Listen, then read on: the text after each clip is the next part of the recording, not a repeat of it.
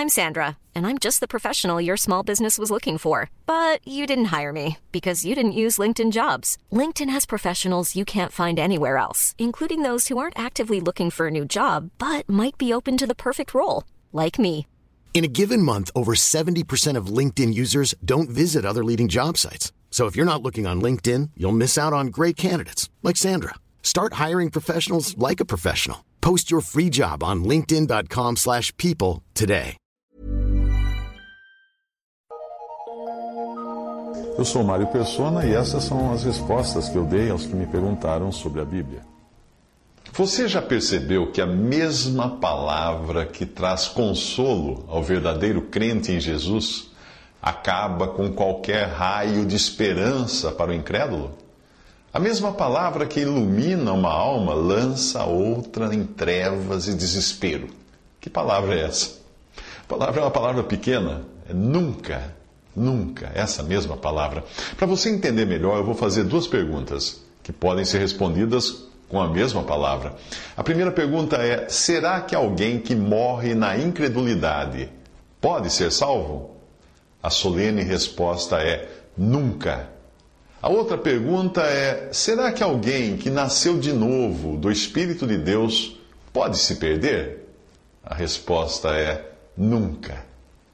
Pedro usou essa palavra em duas ocasiões importantes da sua vida, ao mesmo tempo em que demonstrava a sua absoluta fraqueza própria. Ainda que todos se escandalizem em ti, disse Pedro, eu nunca me escandalizarei. Ele falou isso ao Senhor Jesus em Mateus 26, 33. Mesmo assim, o que aconteceu? Poucas horas depois de declarar de forma tão confiante a sua fidelidade, ele negou vergonhosamente o seu mestre. Em João capítulo 13, versículo 8, nós voltamos a encontrar Pedro dizendo: Nunca me lavarás os pés. Dizendo a Jesus isso. E mesmo assim, logo em seguida, ele queria a todo custo se sujeitar a ser lavado até mais do que o seu mestre havia proposto a ele. O nunca de Pedro provou ser fraco como água e totalmente inútil diante da primeira prova a qual ele foi submetido. Mas quem seria capaz de contradizer um nunca dito por Deus? Quem poderia torcer o nunca de Deus ao ponto de adaptá-lo aos limites da possibilidade humana? Ah, quem se atreveria a tentar? Quem? No entanto, muitos têm tentado fazer isso, e, e o que é pior, até mesmo pregadores que professam seguir a Cristo fazem isso por cega ignorância ou buscando proveito próprio. Mas vamos voltar à palavra de Deus para buscar nela a resposta que vem do próprio Deus para essa questão. Marcos 9, 43 a 48 trata diretamente da primeira questão que eu coloquei aqui. O versículo 43 diz assim: E se a tua mão te escandalizar, corta-a Melhor é para ti entrares na vida aleijado do que tendo duas mãos ires para o inferno, para o fogo que nunca, nunca se apaga. Preste muita atenção nisto. Não diz apenas que o fogo não se apaga, mas o Senhor repete também no versículo 45 que ele nunca se apaga. Mesmo assim, bem diante de uma expressão que não deixa a menor dúvida, tolo ser humano procura argumentos para apagar aquele fogo. Não leva a sério os solenes avisos do Salvador e acha que não passam de ameaças vazias. Ou então tenta se convencer, na sua consciência, de que se existe um inferno, este só iria durar um tempo e o fogo se extinguiria após alguns milhares de anos de punição. Mas o que foi que Deus disse de alguns que fizeram pouco caso dos seus avisos? O mesmo que valia para o tempo do profeta Jeremias, vale para hoje. Eles saberão, diz Deus em Jeremias 44, 28, eles saberão se subsistirá a minha palavra ou a deles. Portanto, considere bem isto: nunca se apaga, é a imutável palavra do Senhor. Ela permanece registrada da maneira como saiu dos lábios do justo juiz e benigno Salvador. Ela permanece hoje e permanecerá para sempre. Nem todas as artimanhas do inimigo, nem todo o poder de Satanás, nem todas as lágrimas de lamento dos perdidos jamais poderão apagar aquele fogo. Nunca, nunca. Se você ainda não foi salvo por Cristo, resolva esta questão antes que seja tarde demais. Antes que você descubra por si mesmo que quando o Senhor Jesus avisou os pecadores acerca do fogo que nunca se apaga, ele quis dizer exatamente o que disse. Lembre-se, depois não será possível corrigir o seu erro fatal. Afinal, por que você precisaria perecer? Por que você teimosamente rejeita a mão misericordiosa que Jesus estende a você? Ele continua à direita do Pai, esperando por sua decisão de ir a Ele. Milhares já se achegaram ao seu lado, ao seu lado ferido e foram muito bem-vindos. Ninguém foi jamais desprezado por Jesus.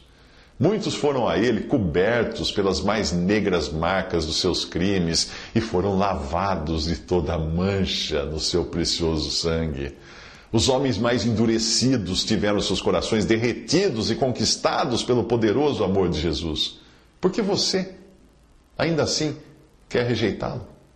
Suplique a ele Prostre-se a seus pés agora mesmo, receba as boas-vindas que todo pobre filho pródigo pode receber. Que braços de amor irão abraçar você. Os seus pecados serão todos perdoados, todos lançados no esquecimento. Todos os que nele creem receberão o perdão dos pecados, diz Jesus, diz a palavra de Deus, através do apóstolo em Atos, capítulo 10, versículo 43. Eu rogo a você uma, uma vez mais que tenha cuidado para não tratar levianamente um assunto tão importante. Não resista ao Espírito Santo. Não espere nem mais um minuto, porque Deus, que já esperou tanto, pode encerrar a espera agora mesmo. Então só restará a você uma longa eternidade de desespero naquele fogo que nunca se apaga. Que Deus possa se compadecer de você e possa salvá-lo de uma perdição aterradora. Mas pode ser que você já seja um crente em Jesus que esteja achando que a palavra nunca serve para o destino dos perdidos, mas não para a segurança dos salvos. Aí, se alguém perguntar a você se um verdadeiro nascido de novo poderia perder sua salvação, você iria responder: hum, talvez. Pode sim. Ora, se a palavra nunca tem aquele significado para a condenação eterna, quando fala do fogo que nunca se apaga, por que essa palavra teria outro significado quando o assunto é a segurança eterna do crente? Vamos ver as palavras do mesmo Senhor Jesus sobre essa questão em João 10, 27 a 29. Ele disse: As minhas ovelhas ouvem a minha voz e eu conheço-as, e elas me seguem, e dou-lhes a vida eterna. E nunca hão de perecer, e ninguém as arrebatará da minha mão. Meu Pai que mas deu é maior do que todos, e ninguém pode arrebatá-las da mão de meu Pai. Pegue agora um lápis e grife na sua Bíblia esta importante palavra que aparece em Marcos 9,43. E depois grife a mesma palavra nunca encontrada em João 10, 28. Em uma passagem você tem o fogo que nunca se apaga, e na outra você encontra as minhas ovelhas nunca hão de perecer. Agora olhe para as duas palavras e responda sinceramente em qual delas você deve acreditar. Certamente ambas, ambas são igualmente verdadeiras e, portanto, igualmente dignas de serem aceitas. Mas aí você diz: ah, sim, eu acredito que as ovelhas de Cristo nunca irão perecer se. Hã? Pare aí mesmo. Por que você não disse que o fogo nunca se apaga se. E agora você diz: nunca irão perecer se. Não existe esse se aí nesse assunto tão importante. Nunca em Marcos 9,43 falando do fogo e nunca em João 10,28 falando das ovelhas são igualmente as palavras do Filho de Deus. Ou elas são verdadeiras ou elas são falsas. Ou elas permanecem ou elas caem juntas. Felizmente isso nunca acontecerá. A palavra de nosso Deus subsiste eternamente, disse Isaías 40, versículo 8. O céu e a terra passarão, mas as minhas palavras não hão de passar, disse o Senhor Jesus em Mateus 24, 35. E ainda no mesmo capítulo 10 de João, no versículo 35, nos é dito que a Escritura não pode ser anulada. E também toda a palavra de Deus é pura, escudo é para os que confiam nele. Nada acrescentes às suas palavras para que não te repreenda e sejas achado mentiroso. Isso está em Provérbios 30, versículos 5 ao 6. Seremos sábios se não discutirmos acerca da palavra de Deus se não acrescentarmos ou tirarmos dela qualquer coisa para adaptá-la às nossas próprias ideias. Seremos sábios se a recebermos por simples fé e encontrarmos nela descanso para nossa alma. Mas alguém poderia perguntar: quem são as ovelhas de Cristo? Quem realmente são as ovelhas de Cristo? Bem, todo verdadeiro crente é uma ovelha. O Senhor disse aos judeus incrédulos daqueles dias: Não sois das minhas ovelhas, em João capítulo 10, versículo 26. Porém, se o verdadeiro, o verdadeiro crente em Cristo é uma ovelha de Cristo, e seu grande e bom pastor nos deu a sua palavra de que nenhuma das suas ovelhas perecerá, por que não honrar essa bendita palavra e receber o conforto que ele deseja para que você tenha na sua alma?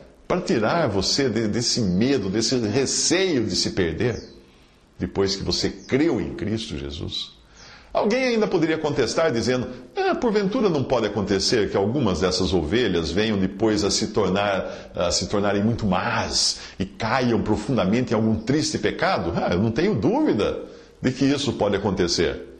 Mas existe uma outra questão que pode ser de auxílio se você a considerar primeiro, ou seja, Acaso o pastor que pronunciou essas palavras de segurança acerca de suas ovelhas, acaso ele não sabia, naquele momento que ele disse aquilo, ele não sabia o modo como cada uma dessas ovelhas iria se comportar depois? Hum? Será que ele não sabia? Com toda certeza ele sabia. Esse mesmo capítulo é, é testemunha disso no versículo 10, quando ele diz assim: Dou a minha vida pelas ovelhas. Será que ele estava pensando somente naquela, naqueles discípulos de então que se, seguiam ele aqui na terra? Veja o versículo seguinte: Tenho ainda outras ovelhas que não são desse aprisco, ou seja, do aprisco judeu. A essas também me importa conduzir, e elas ouvirão a minha voz, e haverá um rebanho e um pastor. João 10, 10 versículo 16. Me importa conduzir, eu devo conduzir, disse ele. Porque este importa? Ah, existe nessa pequena palavra a benévola compulsão do seu próprio amor. Do mesmo modo como havia uma necessidade justa em razão da santidade de Deus e da nossa culpa, na mesma palavra dita a Nicodemos, qual importa que o filho do homem seja levantado, disse ele referindo-se à cruz, em João 3, versículo 14, ah, que Salvador é Cristo Jesus. Portanto, não existe dúvida de que naquele momento ele tinha em mente todo o seu rebanho. E permita-me perguntar a você: será que ele iria morrer por eles sem saber de antemão quais seriam os seus pecados? É claro que ele sabia. E mesmo assim, tanto no caso de Pedro como dos outros, ele podia dizer: nunca hão de perecer. Sem dúvida, Satanás desejava muito arrebatar aquelas ovelhas das mãos do bom pastor, mas disse Jesus a Pedro: Eu roguei por ti para que a tua fé não desfaleça. Isso está em Lucas 22, 32. Que certeza preciosa, que descanso para a alma. Preste atenção que aqui nós temos resumidamente três pessoas distintas colocadas diante de nós: o pastor, uma ovelha e o leão que ruge procurando a quem possa devorar. O próprio Pedro iria se referir a Satanás mais tarde como leão que ruge, no capítulo 5, versículo 8 da sua primeira epístola. Surge agora a pergunta: quem vai ficar com aquela ovelha chamada Pedro? Hum? O pastor ou o leão? Satanás vos pediu, o Senhor disse a Pedro. Mas será que Satanás pode realizar o seu desejo? Basta ele pedir? Aí que está a questão vital. Será que Satanás tentou realizar o seu desejo? Ah, claro, ele tentou, tentou muito. E no que diz respeito à, à ovelha Pedro, Satanás teria saído vitorioso, porque Pedro não teria sido capaz de guardar a si mesmo, embora ele pensasse que poderia fazê-lo. Porém, aquele que estava para entregar sua própria vida pelas ovelhas sabia muito bem como restaurar a Pedro, intercedendo por ele, tanto quanto sabia muito bem que podia salvar Pedro por sua morte na cruz. Eu roguei por ti, disse Jesus a Pedro. Lembre-se de que isto serve para você também. O Senhor é o meu pastor, ele refrigera ou restaura a minha alma diz o Salmo 23, versículos 1 e 3. Satanás não poderá jamais pegar a mais débil, a mais defeituosa das ovelhas de Cristo, a mais fraquinha. Ele não pode. Bendito seja Deus por isso. Se estivesse escrito que até mesmo uma ovelha, uma, poderia ser levada e devorada, aí sim, cada um de nós deveria se perguntar: hum, será que essa ovelha uh, serei eu? E se for eu essa ovelha? Mas, felizmente, não é o que está escrito. O Pai deu a Cristo as ovelhas, em João 10, versículo 29. E ele diz duas coisas da maior importância acerca dessas mesmas, mesmas ovelhas, em conexão com o fato de elas terem sido um presente dado a ele por seu Pai. Primeiro, ele diz assim: que dá a vida eterna a todos quantos o Pai lhe deu. João 17, 2. Segundo, ele diz: Tenho guardado aqueles que tu me deste, e nenhum deles se perdeu. João 17, 12. E mais adiante, mais adiante, ele diz: Dos que me deste, nenhum deles perdi. João 18, 9. Ah, e qual é o segredo de terem sido assim guardados? Será o amor de Cristo ou a fidelidade daqueles que são dele, que pertencem, que creem nele? Não, não. A nossa segurança não está no nosso amor, na nossa fidelidade. Não, não está na nossa perseverança. Não. A nossa segurança está no amor e fidelidade de Cristo. Como havia amado os seus que estavam no mundo, amou-os até o fim diz João capítulo 13, versículo 1. Pedro poderia cair, e ele caiu. Caiu sim, apesar de toda a sua confiança própria. Ele despedaçou-se totalmente. E isso quando pensava estar fazendo o melhor de si. Mas acaso o amor do seu bendito mestre despedaçou-se em consequência daquilo, da queda de Pedro? Não, não, não, não. A palavra de Pedro caiu ao chão. Sim, caiu, certamente. Mas deveria a palavra do Senhor cair também? Nunca, nunca. Seria compreensível se naquela manhã, quando ouviu o galo cantar, Pedro tivesse pensado: ai, ai de mim, agora o meu mestre irá virar suas costas para mim para sempre. De modo nenhum, Pedro. Jesus fez exatamente o contrário. A sua face voltou-se imediatamente na direção do seu discípulo desviado. E aquele olhar amoroso do Senhor, sem falar nenhuma palavra, mas cheio de significado, partiu o coração de Pedro. Ele saiu para chorar amargamente, fala Lucas 22, 60, 62. Ah, não, não, não. Ninguém é capaz de nos arrancar da sua poderosa mão ou de nos privar de um lugar no seu amoroso coração. Ninguém. Num certo sentido, ele fala de suas ovelhas do mesmo modo como ele fala da sua própria vida. Da sua própria vida, ele diz assim: Ninguém me tira de mim, em João 10, 18. E das suas ovelhas, ele diz: Ninguém as arrebatará da minha mão, em João 10, 28. Em outra passagem, ele diz: Porque eu vivo, vós também vivereis, João 14, 19. E em Colossenses 3, 4, a passagem afirma que Ele, Cristo, é a nossa vida. E no versículo anterior diz que a vossa vida está escondida com Cristo em Deus. E mais uma vez em 1 João 5,11, Deus nos deu a vida eterna e esta vida está em seu Filho. Por isso, cada ovelha de Cristo está eternamente segura. A vida está no Filho. Não causa surpresa a Ele quando as suas ovelhas comportam-se mal. Não, Ele conhece.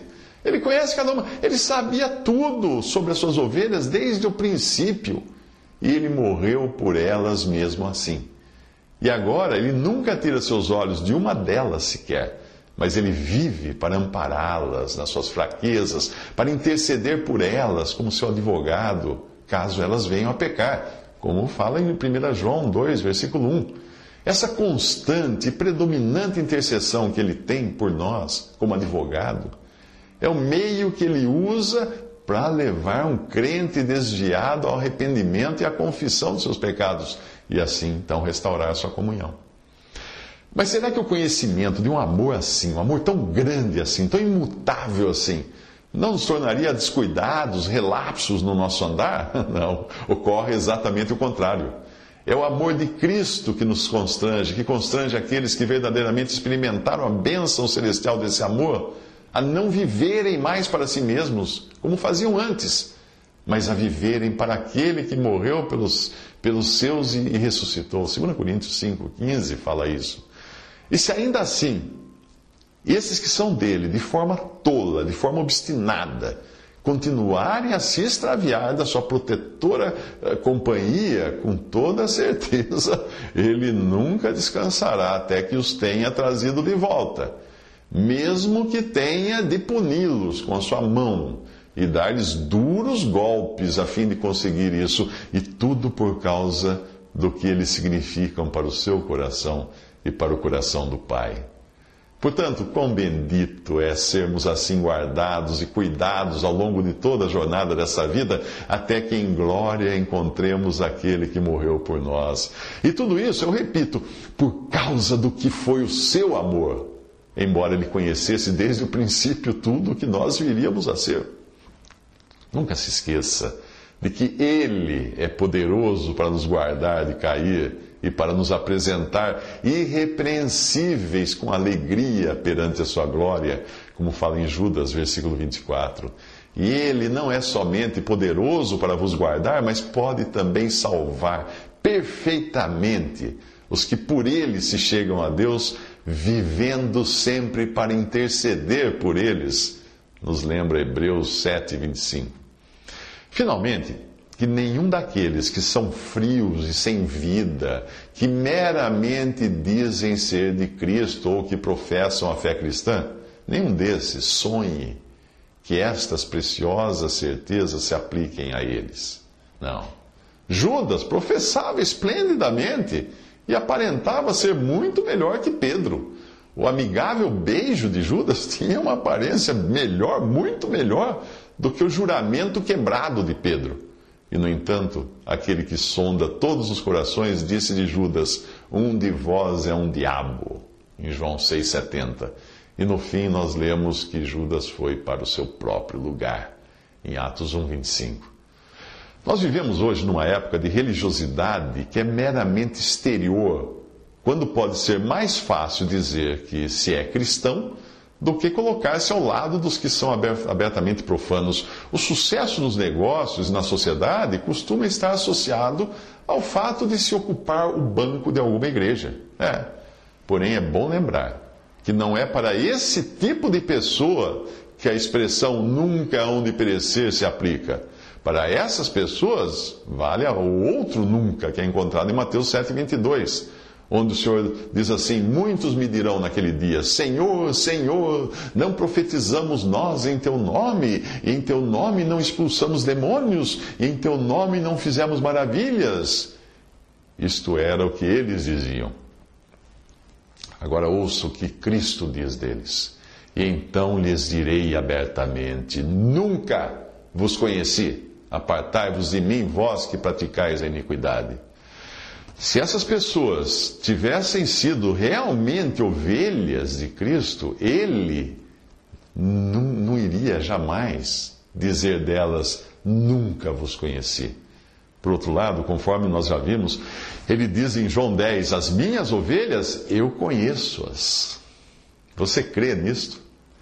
Deus permita que você possa ser levado a ver e sinceramente confessar que o nunca da graça é uma realidade tão grande quanto o nunca do juízo. E por outro lado, que a eternidade da condenação do incrédulo é tão claramente assinalada na palavra de Deus quanto a eternidade da bênção do crente. Esse texto é uma adaptação de um texto chamado Nunca, por George Cutting, que viveu no final do século XIX e início do século XX. Visite respondi.com.br. Visite 3minutos.net.